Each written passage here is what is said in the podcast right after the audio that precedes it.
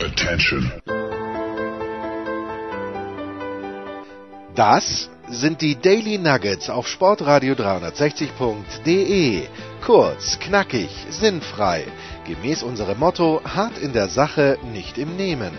Heute mit dem Blick auf den US-Sport.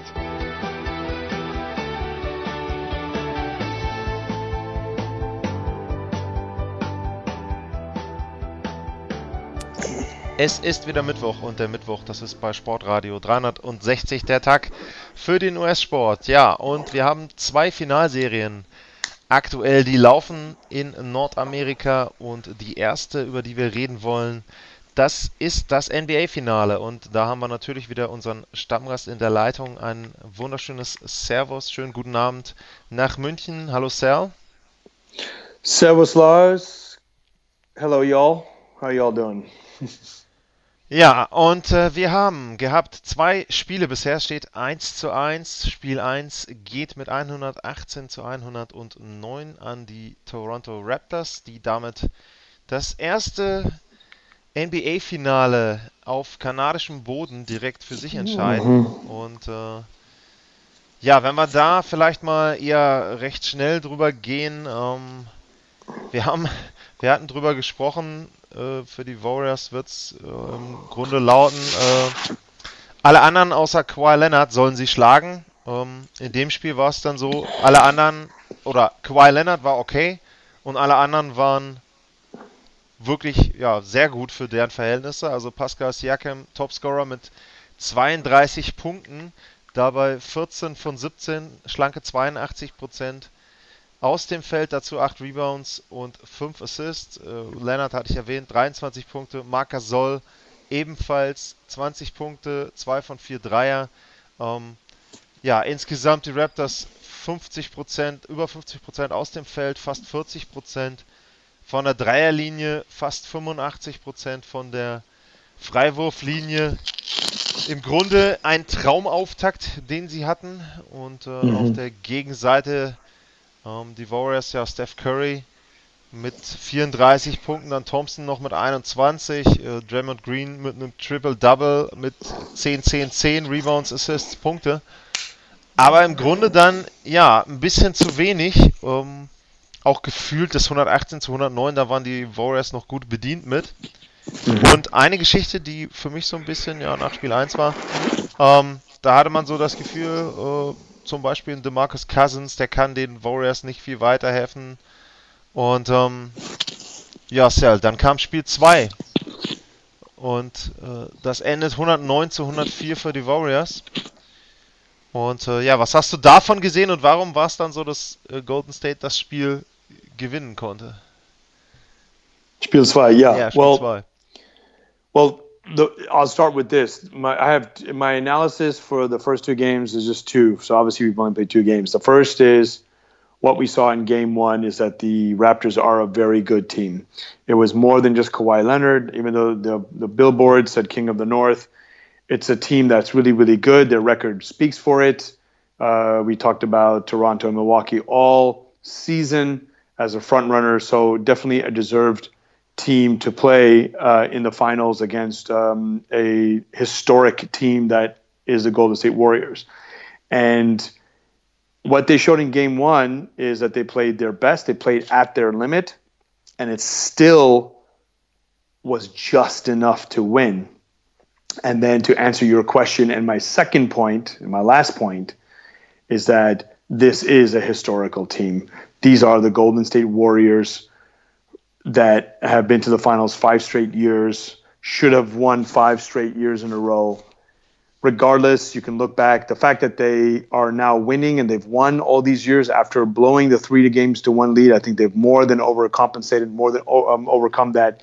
And the fact that they have one of the top players of all time in Kevin Durant on the bench that hasn't played um, since the Houston series, that um, they're able to sweep the Trailblazers and then now win the way they did. That no matter how good Toronto plays, and it, it could be even if it was the LeBron, Kevin Love, Kyrie Irving Cavaliers, there is nothing that's going to stop this team other than the Golden State Warriors. And so that's what what they did was that they were down. And it, correct me if I'm wrong, but I, I did make a mental note and a written note of this, but I don't have it with me. 58 48 for the Raptors. And next thing you know, it's 72 59. 24 to 1 run between the end of the second and the, and the beginning of the third, midway through the third.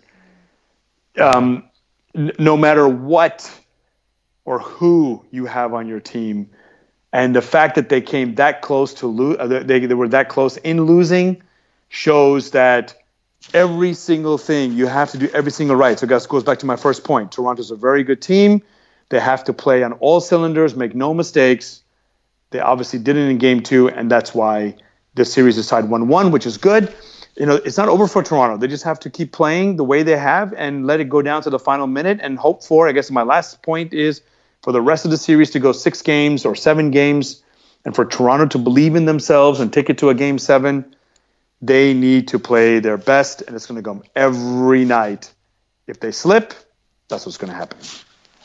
Um, ja, zwei Geschichten vielleicht noch um, zu Spiel 2 mit dazu. Ähm, was mir sehr gut gefallen hat, war die Art und Weise, das ist halt immer was, was wirklich genial ist, auch in, in äh, anderen Sportarten in den Playoffs, wie du dann halt diese Chess-Matches hast. Also nach Spiel 1, was sich dann eben Steve Kerr mit seinem Coaching-Staff da ausgedacht hat. Äh, zum Beispiel, wie sie die Picks stellen, dass sie die Picks nicht mehr direkt oben der, äh, im High Post stellen am Elbow oder über jenseits der Dreierlinie direkt, sondern dass sie die äh, in Richtung Logo ähm, machen, also mehr in Richtung ähm, schon Mittellinie, dass sie da dann eben schon Picks stellen und dadurch eben viel mehr Bewegung haben und weil dann äh, die Raptors eben ja in den Switch reinkommen und die Bewegung ähm, zurück dann eben etwas länger ist und da etwas bessere Wege entstehen. Ähm, das ist halt ein Punkt, wie sie das geschafft haben und dann eben, was ich auch eben so angedeutet habe, Boogie Cousins, der so langsam dann jetzt im Spiel 2 nach seiner zweiten Verletzung in, in den letzten Monaten wieder reinkommt. Und da hat man eben gesehen, was äh, DeMarcus Cousins einfach für ein intelligenter äh, Basketballspieler ist, was er für eine Übersicht hat. Also die Pässe dann teilweise auch on-point, Bodenpässe, die dann genau in den Laufweg kommen, in den cuttenden Mitspieler rein. Ähm, also das hat schon sehr, sehr viel Spaß gemacht. Was ich natürlich sagen muss, du hast jetzt gesagt, ähm, die Warriors können sich nur selber stoppen äh, oder aber Verletzungen stoppen sie. Ähm, muss man natürlich dazu sagen. Ähm, also Kevin Durant äh, ist gerade die aktuelle Meldung hier, uh, out for Game 3 definitely. Ähm, also der wird auch in Spiel 3 nicht auflaufen. Er hat noch nicht einmal wieder trainiert seit seiner Verletzung. Also den sehen wir dann nicht. Bei Clay Thompson ist noch die Frage, ob er überhaupt spielen kann. Kevin Looney fällt definitiv aus. Der hat einen, äh, wenn ich das richtig übersetze, einen Knorpelschaden, meine ich. Ähm, hatte ich letztens auch. Also da kann man schon mal mit zwei Wochen Pause äh, sagen wir mal beim Profi vielleicht noch zehn Tage Pause mit guter Behandlung rechnen. Also das heißt, der ist auch raus für den Rest der Finalserie. Äh, also das kann dann irgendwann schon so sein, dann gehen den Warriors die Spieler aus. Und was man natürlich auch sagen muss, genauso wie Spiel 1 vielleicht gefühlt jetzt ähm, knapper war, als es hätte sein müssen ähm, aus, äh, aus Raptors Sicht, selbst dieser 18 zu 0 Run, den sie ja dann zwischendrin sogar hatten, ähm, etwas weiter übergreifend war eben noch, was du gesagt hast, selbst der hat ja nicht gereicht, um das Spiel zu entscheiden, denn ähm, am Ende war es so, da gab es mehrere Angriffe, wo die Raptors eben keinen Korb mehr gemacht haben. Selbst dieser letzte Angriff war fast ein Stil. Äh, also bevor der Dreier von äh, Andre Iguodala da äh, reingeflogen ist oder reinge, ja, sich reingequält hat, so ein bisschen auch. Ähm, ja, äh, war es dann eben so, dass sie da auch Chancen hatten. Also klar, es muss viel richtig laufen für die Raptors, aber sie hätten zum Beispiel auch einfach nur ein, zwei offene Würfe treffen müssen, irgendwann im Verlauf von Spiel 2 und wir würden darüber reden, dass Golden State mit dem Rücken zur Wand steht. Also, ähm, hundertprozentig souverän war das jetzt noch nicht, was wir gesehen haben, selbst in dem zweiten Spiel nicht. Auch da wieder, wenn man das noch ergänzt, Clay Thompson ist natürlich auch irgendwann verletzt ausgefallen in dem Spiel. Ähm, dementsprechend hatte das dann auch Auswirkungen und ja, jetzt müssen wir gucken, wer überhaupt für Spiel 3 fit wird. Ähm, was erwartest du denn? Glaubst du, dass in dem Fall dann auch das Publikum ein großer Faktor sein wird? Weil bisher waren die Raptors so ein bisschen in ihrer Comfort Zone, die waren zu Hause, die hatten fünf Spiele hintereinander gewonnen, haben natürlich ein riesen Selbstvertrauen gehabt. Jetzt haben sie erstmal so ein bisschen einen kleinen Dämpfer bekommen. Jetzt geht's nach Golden State. Eine der lautesten Hallen überhaupt, Oakland. Äh, auch eine spezielle Atmosphäre immer. Letzte Spielzeit jetzt auch in Oakland in der Halle. Ähm, was erwartest du dir denn von Spiel 3 und 4, wenn wir jetzt nur mal so die kurze Vorschau machen? yeah, sorry about that. Uh, the mute button. Um, what I expect, yeah. Um, okay, well, the interesting thing was I took kind of note of the Toronto home crowd, and I was really disturbed by how many empty seats there were. This is, like you said, the first finals ever in Canada. So obviously, the first finals ever for this Toronto team. They have to feel they're some kind of a destiny team. The way they beat Philadelphia with that shot, the way they beat the Greek Freak down two nothing and now they're playing the historical Golden State Warriors. So that if they want to put a stamp on this, if they want a New York Giants, the Patriots that are the Warriors, you need, yeah, it, this is your year. You can do it, and it could be a one and done, just like with Manning, although it was two and done. Um, with Kawhi, because you know we don't know if Kawhi is going to stay. I'm actually quite surprised that this was a a uh, laissez-faire crowd that they weren't back in their seats for the beginning of the third quarter. They did win the game one, so I didn't pay attention to game two. But what I did uh, notice in game two was that the crowd was kind of quite, quite subdued. That um, even before the run, that um, and and you know the team did come back. They just knew that no matter what they did, they had to wait till the fourth quarter to the final minutes, and and until Iguodala hit that three pointer, it was over. Um, but the crowds have been, and just like we saw in the Portland crowd, it doesn't matter what happens in the third quarter. They the, it, the Warriors take out that home crowd because they know that they can run. So the crowd is like, okay, we're not going to lose our voices now. We're going to save it for crunch time, last five minutes of of Q4. Going into Golden State, yes, one of the biggest crowds. They're going to need it. Uh, you mentioned this uh, in Looney out. I think Looney is the, probably the most.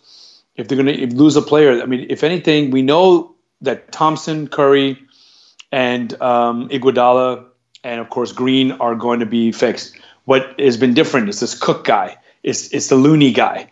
It's the Livingston points. These points off the bench. And actually, the team is so good. Actually, this is what I wanted to say before. The team is so good that Andrew Bogut can retire, go to the Australian Basketball Association, come back and play valuable minutes in the NBA freaking finals.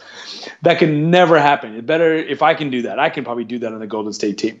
So um, the, you're right. Injuries will stop them. Um, I can guarantee you that uh, if they lose Game Three, Golden State will bring Kevin Durant back. They're going to need him. I was expecting him to come in in Game Two, just get a few minutes to see how he is. But obviously, as you said, he hasn't even trained since Houston. Did I understand correctly? So um, it's going to be quite a task to get him going after game three and then get him on the court for game four because you're going to need him for five, six, and seven. If they haven't been training him, I honestly don't. I mean, I mean, obviously it's a severe injury and they don't want to jeopardize his future. I got it, um, and they probably feel they can win it without him. So um, I think what they have now, um, they can win. But if you know, it's the end of a long season. It's June. Uh, the, the, the Knicks the um, not the nicks like the New York Knicks, but the, the, the little cuts, the nicks, the scratches, the back pains, all of that is multiplied with the pressure, and uh, it's going to be tough. So if Toronto has a chance, they have to overcome the home crowd, but uh, it's made a little bit easier with the injuries. Gut, dann gucken wir mal. Es geht weiter. Ähm, Donnerstag um 3 Uhr mit Spiel 3. Samstag um 3 Uhr mit Spiel 4. Dienstag um 3 Uhr mit Spiel 5 und falls notwendig folgen am Freitagmorgen nächster Woche Spiel 6 und am Montagmorgen danach Spiel 7. Ähm, ja, nachher kommt auch noch der Spielplan in der NHL. Ich muss halt einfach sagen, ich finde diese Spielpläne mit drei Tagen Pause, ähm, jo, äh, ein bisschen sehr auseinandergezerrt. Also mir wäre ein Tag Pause lieber von mir aus, wenn du sagst zwischen Spiel 2 und Spiel 3, machen wir drei Tage, okay. aber heutzutage mit den ganzen Flugmöglichkeiten ist es eigentlich nicht notwendig, zumindest für die Teams. Ich weiß nicht, wie das bei den Medien aussieht. Da hatte ich noch nie das Glück, Vergnügen, vielleicht auch die, das Problem, so eine Finalserie zu verfolgen, ähm, aktiv direkt vor Ort. Äh, also ja, da wundere ich mich immer ein bisschen drüber. Okay, ähm, dann erstmal bis hierhin. Vielen Dank, Sal. Und äh, dann kommst du nachher nochmal wieder für die Mitarbeiter der Woche.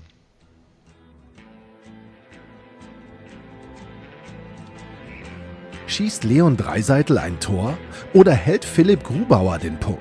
Die NHL im Daily zum US-Sport. Zurück beim Daily zum US-Sport von Sportradio 360. Ja, und da freut es mich ganz besonders, dass ich mal wieder jemanden in der Leitung habe, mit dem ich mich auch im Daily über Eishockey und genauer über die NHL unterhalten kann. Einen wunderschönen guten Abend, äh, ja, nach Bayern. Christoph Fetzer ist in der Leitung. Hallo Christoph. Servus, grüß dich. Ja, Christoph, wir haben, ja, äh, ich, ich drück's mal so aus, wir haben Halbzeit, äh, würde ich fast sagen. Also vier Spiele sind rum, ist natürlich ein bisschen mehr als Halbzeit. Und äh, ja, wir sind so schlau als wie zuvor. Es steht 2 zu 2 zwischen den Boston Bruins und den St. Louis Blues. Ähm, ich mache mal kurz chronologisch, wie es zu diesem Ergebnis gekommen ist. Die Bruins gewinnen Spiel 1 4 zu 2 zu Hause, verlieren dann nach Verlängerung Spiel 2 mit 3 zu 2, gewinnen dann deutlich Spiel 3 bei den St. Louis Blues mit 7 zu 2 und verlieren dann am Montagabend Spiel 4 in äh, in St. Louis mit 2 zu 4, also jeweils für beide Mannschaften ein Heimsieg und ein Auswärtssieg. Boston hat zweimal vorgelegt, St. Louis hat zweimal gekontert. Ähm, ich habe es eben im Vor Vorgespräch schon gesagt, ich würde ganz gerne eher so über die Spiele 3 und 4 reden und wenn ich da so aus meiner Sicht das so ein bisschen zusammenfasse, äh, Spiel 3 hat es St. Louis nicht geschafft, aus der Überlegenheit zu Beginn ein Tor zu machen und eine Führung sich zu erspielen und auch so ein bisschen auch das, vielleicht das Publikum mit reinzunehmen. Das ist ihnen da nicht gelungen und dann hat Boston ja eine Statistik äh, 4 von 4 bei den Powerplays und dabei glaube ich vier Schüsse abgegeben in diesen Powerplays. Also jeweils der erste Schuss in Überzahl war dann auch drin. Und Spiel 4 war so ein bisschen dann das Gegenteil. Da hat St. Louis dann es geschafft, in Führung zu gehen und da so ein bisschen den Momentum mitzunehmen.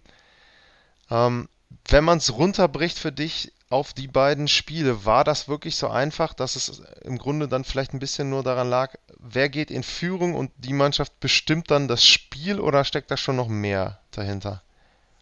Also ich glaube, das Spiel 3 war halt deswegen ganz besonders, weil Boston einfach so so eiskalt in Überzahl war, wie du schon angesprochen hast, mit diesen vier Toren in, in vier Powerplay-Situationen. Und was also auffällig war auch da, dass sie da einfach so schnell auch die Tore erzielt haben. Ja, nicht nur mit dem ersten Schuss, sondern schon nach wenigen Sekunden. Also es wurde ja öfter noch aufgeschlüsselt, wie viel Zone-Time, also wie viel Zeit in der, im gegnerischen Drittel sie verbracht haben, bevor das Tor gefallen ist. Und das waren immer nur ein paar Sekunden.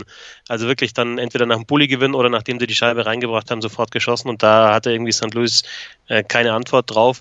Aber stimmt schon, das ist ja richtig gesagt. Also ich finde auch, dass in, in Spiel 3 war St. Louis jetzt gar nicht so schlecht. Und auch wenn man sich die Chancen anschaut oder die Schussstatistiken, auch die, die Schüsse aus dem Slot, aus dem Inner Slot, aus der gefährlichen Zone, war St. Louis da in Spiel 3 schon ganz gut. Und äh, Ryan O'Reilly hat schon ein sehr gutes Spiel 3 mhm. gemacht. Er hat dann in Spiel 4 ja, also das war ja fantastisch, was der gespielt hat, sowohl defensiv als auch offensiv. Und ja, ich finde schon, Spiel 4 war natürlich das, das beste Spiel von St. Louis, hat irgendwie alles zusammengepasst, die Leistung, also das Spielerische, die, die Härte auch und natürlich auch die, die Stimmung da im Stadion. Ähm, also das war, ist immer schwierig natürlich zu sagen, wenn man das äh, nur vom Bildschirm verfolgt, aber ich glaube, das war schon das lauteste Spiel jetzt von den Vieren. Dieser, dieser erste Sieg überhaupt, ja mhm. auch in St. Louis zu Hause von den Blues in einem äh, Stanley Cup Finale. Äh, insofern finde ich eigentlich, ähm, klar, es steht unentschieden und die Bruins haben sicherlich ein Top-Team. Aber ich würde sagen, fast fünf gegen fünf jetzt über vier Spiele gesehen. Und das sehen wir dann auch in Spiel, Spielen drei und vier, die du angesprochen hast, fast St. Louis besser die, äh, und, und überlegen. Ja, jetzt äh, gehe ich doch auf Spiel 1 zum Beispiel zurück. Da war es ja auch so, dass St. Louis eigentlich am Anfang gut war und sich dann im Grunde auch so ein bisschen selber rausgenommen hat durch die Überzahlspiele, die sie dann den Bruins gegeben haben, wobei man da ja auch schon dann so ein bisschen den Trend gesehen hat. Äh, ich glaube, du hast es auch so ein bisschen bei Twitter ausgedrückt, dass sie ja total unterlegen waren am Ende dann auch, auch was man dann eben von der Geschwindigkeit gesehen hat. Also da hat Boston dann schon nochmal eine Schippe draufgelegt. Äh, ich stelle mir jetzt halt die Frage aus Sicht von St. Louis, du musst das jetzt ja auch mal in, in Boston jetzt in Spiel 5 ähm, irgendwie aufs Eis kriegen, dass du verhinderst, dass Boston dann ins Laufen kommt. Ähm, glaubst du denn, dass es da wieder schwieriger wird, zum Beispiel auch durch den letzten Wechsel, weil das eben einfach immer wieder ein Vorteil ist und weil dann auch die Bruins sich die Matchups und Bruce Cassidy sich die Matchups aussuchen kann, die er haben will? Ist das vielleicht dann wirklich letzten Endes doch das, was so ein bisschen den Unterschied machen kann? Heimrecht einfach? Das ist definitiv ein Vorteil für die Bruins dass sie im Endeffekt halt, ja, vor allem halt entscheiden können, gegen, gegen wen die Bergeron-Reihe spielt. Ähm, denn es war ja schon so, dass, dass die Shen-Reihe, die ja dann in St. Louis oft oder insgesamt schon in der Serie oft gegen die Bergeron-Reihe eben gespielt hat, er da wirklich einen guten Job gemacht ja. hat. Aber ich habe Ryan O'Reilly schon angesprochen. Also ähm, man hat da jetzt bei St. Louis, denke ich, schon mittlerweile eine, über die Serien weggesehen, eine zweite sehr, sehr gute Reihe, die sich entwickelt hat, eben mit O'Reilly auf der Center-Position, der dann eben auch es sicherlich beim Bully mit, mit Bergeron aufnehmen kann, auch was, was das Zwei-Wege-Spiel anbelangt, mit Bergeron aufnehmen kann. Also ich glaube schon, dass die, die Blues da besser aufgestellt sind, jetzt vielleicht als zu Beginn der Serie, weil Ryan O'Reilly, hatte ich so einen Eindruck, hat erstmal so reinfinden müssen mhm. und hat jetzt auch reingefunden in diese Serie. Also nochmal, Spiel 3 und Spiel 4 war, war, war wirklich sehr, sehr stark. Also hat man wirklich gesehen, dass das einer der besten Zwei-Wege-Spieler der Liga ist. Ähm, und auch mit welcher, mit welcher Intensität er gespielt hat, war beeindruckend.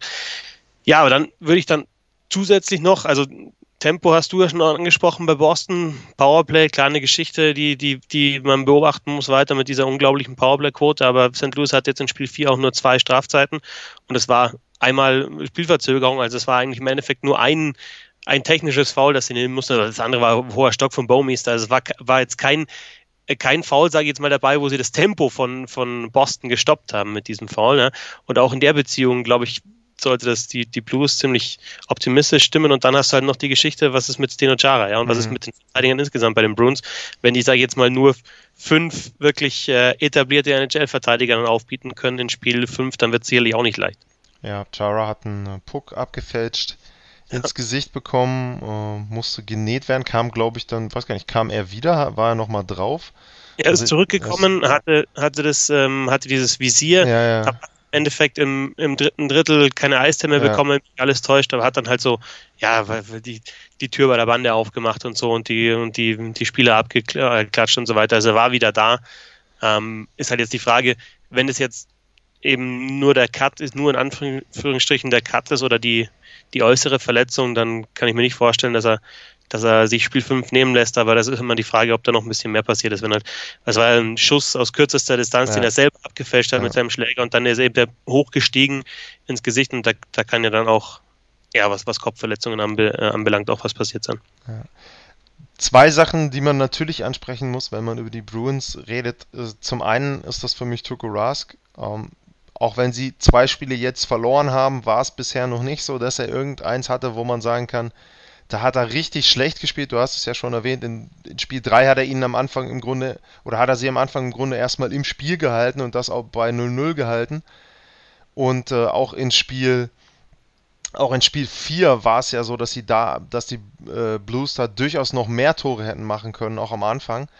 Und da hat das ja auch geschafft. Und wenn man sich eben anguckt, du hast eben O'Reilly angesprochen, ich meine, das dritte Tor ist sensationell gemacht, ein bisschen blöd gewechselt von den, von den Bruins und ähm, den Schlagschuss, den lässt er dann halt zur Seite abprallen, aber den musst du auch erstmal so aus der Luft dann reinmachen, wie O'Reilly das dann macht. Also das war schon äh, sehr gute Hand-Eye-Coordination.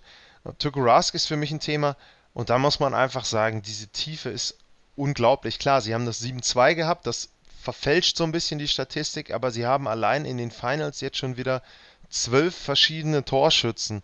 Und wenn ich das dann gegenüberstelle äh, mit äh, St. Louis, die haben sieben und davon sind drei auch noch Verteidiger. Das heißt, es haben im Grunde nur vier Stürmer ein Tor erzielt. Das ist schon für mich dann doch ein gravierender Unterschied. Natürlich, klar, immer so ein bisschen man muss dazu sagen, dass es auch erwähnt, es ist zum einen das Powerplay und eben dieses eine 7-2 verfälscht natürlich auch so ein bisschen die Statistik. Aber trotzdem, ähm, wenn man das jetzt aus Boston-Sicht sieht, kann man sich ja im Grunde fast zurücklehnen und sagen, okay, äh, irgendwann wird unsere Tiefe und irgendwann wird unser Torhüter dann doch den Ausschlag geben.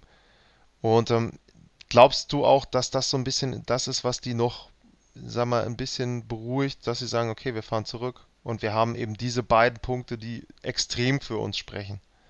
Also ich glaube, zurücklehnen können sie sich jetzt nicht groß, äh, aber. Sie sind nicht unruhig, sagen wir es anders. Sie sind nicht genau, unruhig ja. oder nervös. Also ich habe die Verteidiger schon angesprochen. Also da würde ich insgesamt schon, insgesamt, wenn alle fit sind, Vorteil bei St. Louis sehen. Mhm. Ähm, und jetzt eben mit den, mit den angeschlagenen bzw. verletzten, Grizzly ist ja auch noch äh, verletzt bei den Bruins, ist das, ist das sicherlich ein Problem für Boston. Ich sehe es aber genauso wie du, dass sie den besseren Torwart haben mit Tuka Raskas.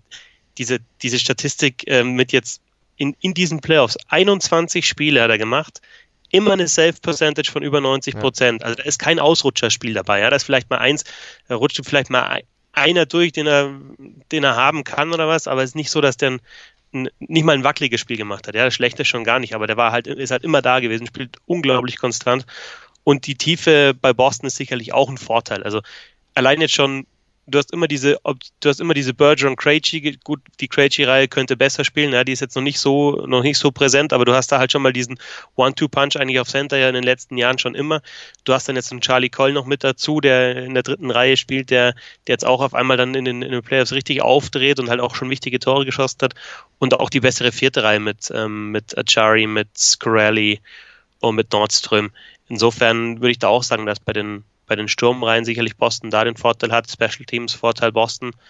Ja, aber im Endeffekt jetzt aus der näheren Vergangenheit eigentlich schon die Blues, die den besseren Eindruck gemacht haben. Insofern denke ich, dass es weiterhin eine, eine sehr, sehr interessante Serie bleibt. Also ich, ja, sechs werden es jetzt mindestens. Ich kann mir sehr gut vorstellen, dass die über sieben geht.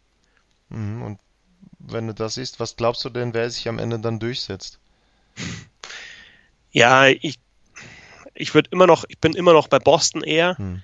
Aber jetzt nach den letzten Spielen und jetzt gerade, also Spiel 4, habe ich mir jetzt dann gerade vorher nochmal noch mal diese, die, die Condensed Highlights nochmal angeschaut. Und da haben mir die Blues schon wirklich sehr, sehr gut gefallen. Es ist echt die Frage, ob die das jetzt im Auswärts auch nochmal so zeigen können, ob Boston vielleicht auf bestimmte Dinge eine Antwort findet. Also es ist ja schon so, dass Boston in der Serie immer mal wieder es geschafft hat, über Drittel oder halt auch über ganze Spiele halt das, dieses Tempo aufs Eis zu bringen. Das ist halt die große Stärke des Umschaltspielen, halt wirklich nicht nur das, was ich schon über, angesprochen habe, in Überzahl, dass sie da schnell ihre Abschlüsse finden, sondern dass die insgesamt halt einfach gut und schnell umschalten und ähm, das haben sie auch immer wieder geschafft, wenn zwischenzeitlich St. Louis vielleicht mal gut im Vorcheck drin war oder halt es geschafft hat, dieses Tempo rauszunehmen, trotzdem als Boston wieder reinbringen können. Wenn ihnen das jetzt in Spiel 5 wieder gelingt, ähm, dann, dann haben sie da wieder gute Chancen, ganz klar. Und dann haben sie natürlich immer noch die Bergeron Marchand Pasternak Reihe, die ja die, die beste der Liga ist. Ähm, und halt den, den sehr, sehr großen Supporting Cast. Und wenn jetzt die, die Krejci-Reihe vielleicht auch nochmal so, so richtig aufwacht und, und, und scored, wird es da wieder schwer für St. Louis. Ähm, übrigens einige Statistiken, die ich gesehen habe, die ich sehr interessant finde im Vergleich Raas gegen Binnington, denn auch Binnington hält ja gut, aber Rask ist in, diesen, in diesem Finale der bessere Torwart. Äh, Gerade was, ähm, was Saves bei, bei Pässen in den Slot anbelangt, hat Rask einen sehr, sehr großen Vorteil über Binnington. Also wenn, wenn Binnington in, in Bewegung gebracht wird, sage ich jetzt mal, mit einem Pass von außen in die Mitte rein und da dann gleich der Schuss kommt, dann hat er Probleme. Und selbst da ist Rask mit einer Safe Percentage von über 90 Prozent, also bei solchen Situationen, bei, bei diesen wirklich Großchancen, ähm, hat er halt immer noch super Statistiken. Ja, 2-2 steht's. Es geht weiter mit Spiel 5 am Freitagmorgen um 2 Uhr und dann am Montagmorgen um 2 Uhr gibt es Spiel 6. Und falls notwendig geht es dann weiter, muss ich erstmal gucken. Ist es dann wieder Donnerstag? Es ist ja so ein. Müssten drei Tage dazwischen ja, sein. Es sind jetzt, glaube ich, immer drei Tage dazwischen. Wenn ich sage Montagmorgen, dann müsste es eigentlich am Donnerstag weitergehen. Nee, Donnerstag steht hier nichts. Also geht's weiter. Ähm, doch, am Donnerstagmorgen, in der Nacht von Mittwoch auf Donnerstag wäre dann Spiel 7. Ich weiß nicht, bist du für irgendeins der Spiele eingeteilt? Nix mehr bei mir, nee. Nix mehr bei dir, okay. Also nur, ja, wenn dann genießen vom Fernseher oder dann eben wahrscheinlich vielleicht auch zeitversetzt. Ich kenne das ja mit kleinen Kindern, da ist das dann vielleicht auch eher angenehm, sich das Ganze dann am Morgen anzugucken. Oder wenn man Zeit ich hat. Ich schaue meistens nach, aber wenn der, wenn der Cup im Stadion ist, dann ja, ist es reizvoll, da eben auch live zu schauen. Ne? Auch so ein, so ein Spiel 7 ist auch immer sehr, sehr interessant. Gut, dann machen wir ein kurzes Break und äh, dann kommen wir zurück mit den Mitarbeitern der Woche.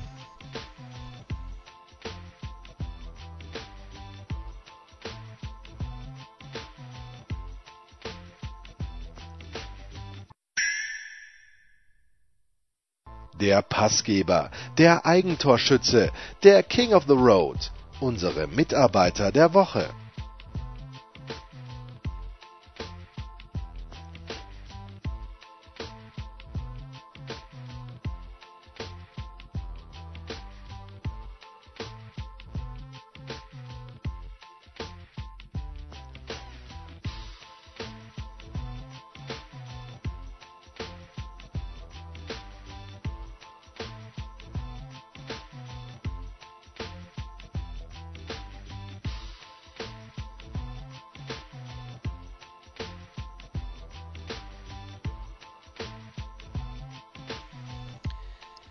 Zurück beim Daily zum US-Sport. Ja, und wie angekündigt kommen jetzt unsere Mitarbeiter, Mitarbeiterinnen, Teams der Woche. Und da gebe ich natürlich Christoph erstmal den Vorzug. Christoph, wen oder was hast du da gesehen in den letzten Tagen, vielleicht auch Wochen, was dir sehr gut gefallen hat?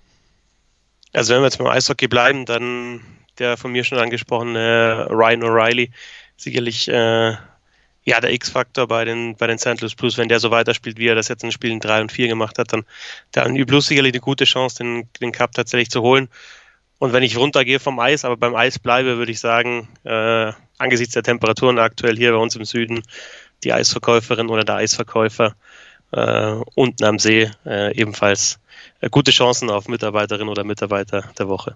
Eisverkäufer, ja. Da hast du mich nicht enttäuscht. Ich habe mir nämlich diese Woche dann mal niemanden aus dem Bereich Eishockey ausgesucht, weil ich gedacht habe, äh, das wirst du schon übernehmen. Ich äh, würde diese Woche mal Martin Keimer nominieren. Ähm, da habe ich mich zwar am Sonntag ein bisschen geärgert, dass er seine zweischläge Vorsprung, die er vor der Schlussrunde hatte beim Memorial, nicht zu einem Sieg nutzen konnte, aber trotzdem äh, so im Nachhinein, wenn man das mal sacken lässt, muss man sagen, Platz 3 bei ja, einem der größten Turniere außerhalb der Majors ist ja zumindest schon mal ein sehr, sehr großes Lebenszeichen von ihm, auch äh, kurz vor den US Open. Und äh, da kann man nur hoffen, dass er dann vielleicht jetzt auch ein bisschen wieder die Kurve kriegt, sich dann auch seine Tourkarte da erspielt. Die ist er nämlich dann nach dieser Saison los, wenn er nicht sich da über irgendeine der Qualifikationsmöglichkeiten fürs nächste Jahr reinspielt. Also ich fand Platz 3 von Martin Keimer einen sehr guten Schritt in die richtige Richtung und äh, das ist ja auch jemand, der einen Schläger in der Hand hat, jetzt nicht ganz auf dem Eis,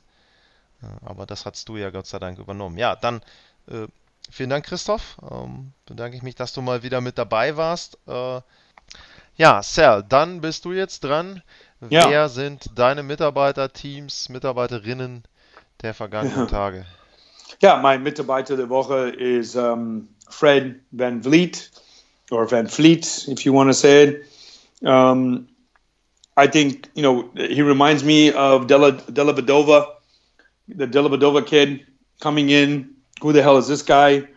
How is he? Um, where is he coming from? Where, why we haven't heard of his name before? I'm sure if you watch the Toronto Raptors all the time, um, I didn't. You know, it was all Kawhi Leonard. It was all um, Rosen, Lowry, um, this team in the north, um, and of course, um, uh, you know, uh, the, Greek freak uh, with Milwaukee. But yeah, this is what's awesome about the game. What's awesome about sports. And uh, Fred Van Fleet coming out of nowhere, great second game despite the loss. And I think that if Toronto has a chance, yes, Serge Ibaka, Siakam, I know that, but this guy has definitely captivated a small guy, six foot guy from Wichita State able to come in and perform on the stage. And yeah, he probably earned himself a few million extra, no matter what contract he gets. Not sure what his contract status is, but um, it definitely um, puts him in the spotlight. This is if you want, if you're going to show up and play, you might as well do it in the finals. So Fred Van Vliet is my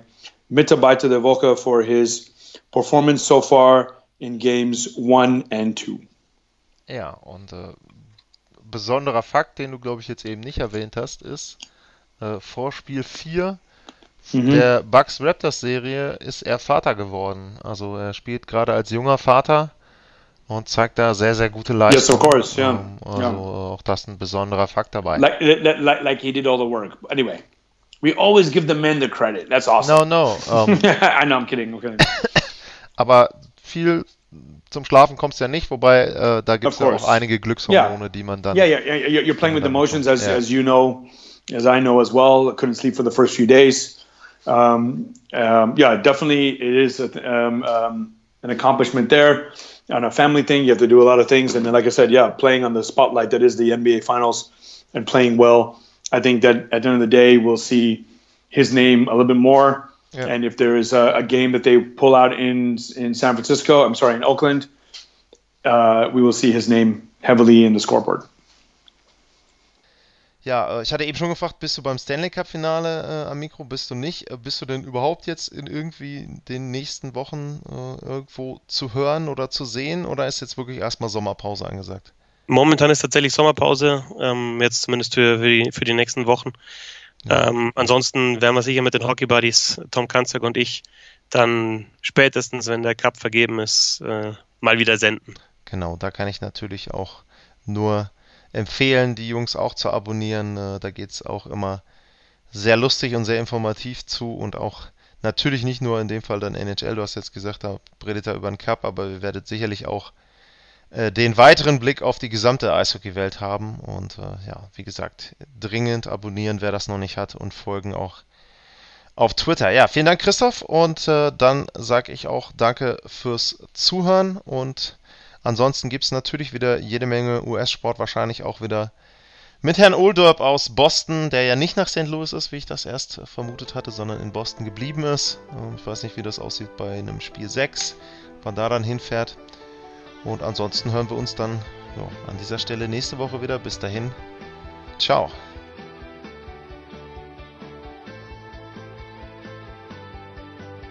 Das waren die Daily Nuggets auf Sportradio 360.de. Versäumen Sie nicht alle anderen Podcasts aus unserer sympathischen Familienwerkstatt. Schon gar nicht die Big Show. Jeden Donnerstag neu.